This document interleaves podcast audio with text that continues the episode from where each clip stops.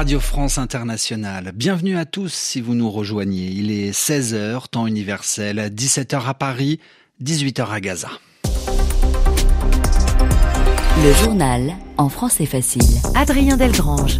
Nous sommes le jeudi 21 décembre et à la une de cette édition, en République tchèque, une fusillade meurtrière à Prague. La capitale vient d'éclater. Il y a au moins 10 morts. L'actualité nous amènera aussi en RDC, en République démocratique du Congo. Deuxième jour de vote pour élire notamment le président. Reportage en Iturie. Gaza, Israël poursuit ses bombardements sur la bande de Gaza. Le nombre de morts ne cesse d'augmenter. Et puis, des promesses aux actes. Le nouveau président argentin Javier Milei annonce des mesures économiques pour relever le pays, dit-il. Nous en parlerons avec Joris Zilberman. Voilà pour les titres. Soyez les bienvenus. Des scènes de panique en République tchèque. Un homme armé est entré à l'université de Prague il y a quelques instants. À l'heure où nous parlons, il y aurait au moins une dizaine de morts et de nombreux blessés. L'homme a été éliminé par euh, la police tchèque, comprendre qu'il a été euh, tué. Le mobile, l'objectif recherché par euh, l'assaillant n'est toujours pas connu à l'heure actuelle. L'université de Prague a été évacuée, nous en reparlerons dans nos prochaines éditions. L'actualité à présent sur le continent africain, je vous le disais, deuxième journée de vote en RDC. Les élections générales ont commencé hier, mais elles continuent aujourd'hui en République démocratique du Congo, car certains bureaux de vote n'ont pas pu ouvrir hier. Reportage dans le nord-est du pays, en Nituri, à Bounia précisément, où un centre de vote a été saccagés, vandalisés. Trois autres ont dû être fermés durant une bonne partie de la journée. Une fois le calme revenu, les électeurs congolais espéraient donc pouvoir voter aujourd'hui. Gaël Alex est à Bounia pour RFI. Devant l'école des garçons de Pella, plusieurs dizaines d'électeurs patientent calmement. Depuis tôt ce matin, Alfred attend de voir son centre de vote ouvrir ses portes. Je suis venu ici, j'ai trouvé que la porte est bloquée, il n'y a pas l'accès à l'intérieur. Je ne sais pas ce qui se passe à l'intérieur, mais euh, nous on a trouvé subitement la porte est bloquée, pourtant que vous nous avez dit on aura l'accès aujourd'hui pour euh, voter. Bon, comme c'est mon devoir là, je me sens mal à l'aise, disons. Ruth aussi est venue dès l'aube. Elle est une déplacée du territoire de Djougou et se sent laissée de côté dans cette élection. On n'a pas voté, nous les déplacés, on nous a manipulés, on n'a pas eu l'état de voter, cause pour laquelle on est là pour attendre, peut-être on va voter ou pas. Nous étions ici depuis le matin, jusqu'à maintenant on n'a pas voté. On n'a pas la joie parce qu'on n'a pas voté. C'est important de voter parce que c'est mon droit. Avant même que les premiers résultats ne soient annoncés, Richard fourbit ses arguments pour une future contestation. On est déçus complètement. Heureusement, on vient le matin, on trouve que le bureau est encore fermé. On doit prendre la justice par rapport à ça. Les électeurs n'ont pas voté et les résultats peuvent être négatifs. On voit ça déjà. Non? Et on doit réclamer, on doit réclamer ça au niveau de la CENI. Les électeurs de Moudzipela représentent plusieurs milliers de voix. Gaël Alex Bounia, RFI. C'est l'un des pays euh, les plus grands producteurs de pétrole sur le continent africain. L'Angola a décidé aujourd'hui de quitter l'OPEP, l'organisation des pays exportateurs de pétrole, composée jusqu'ici de 13 pays. L'OPEP a pour habitude de négocier notamment le prix de l'or noir. L'Angola claque donc la porte de cette organisation car l'OPEP voulait lui imposer des quotas, un nombre limité de barils de pétrole à produire alors que l'Angola veut accroître, augmenter l'exploitation de cette ressource. Le journal en français facile. Toujours pas de trêve, toujours pas d'arrêt au moins momentané des combats dans cette guerre entre Israël et le Hamas. Le chef du mouvement islamiste, Ismaël Haniyeh, était hier en Égypte. Les Israéliens, eux, discutent avec le Qatar et les États-Unis. Objectif, libérer des otages contre des prisonniers palestiniens, comme ce fut le cas fin novembre. Muriel Paradon, bonsoir. Bonsoir.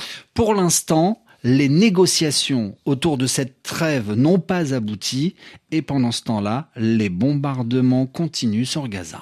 Oui, et Israël intensifie même ses opérations. Khan est sous le feu des bombardements. D'après l'agence France Presse, l'armée israélienne avait ordonné ce matin une évacuation immédiate d'une zone couvrant environ 20% de cette ville, selon l'ONU, ce qui représente 140 000 personnes, une trentaine de camps de réfugiés bondés, remplis de monde, car les Gazaouis ont déjà fui du nord vers le sud, vers cette grande ville de Khan Younes, où ils sont désormais aussi en danger.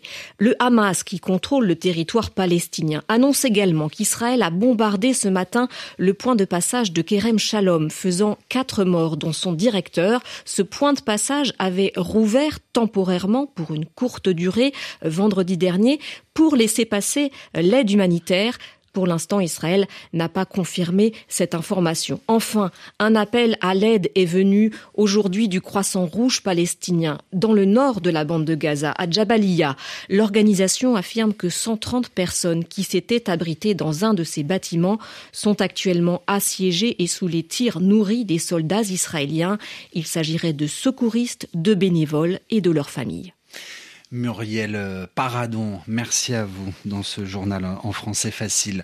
La guerre en Ukraine, au moins trois morts aujourd'hui, victimes d'une frappe russe. Trois personnes ont été tuées, cinq autres blessées dans des frappes russes ayant visé notamment des entreprises minières dans la ville de Toresk, dans l'est de l'Ukraine.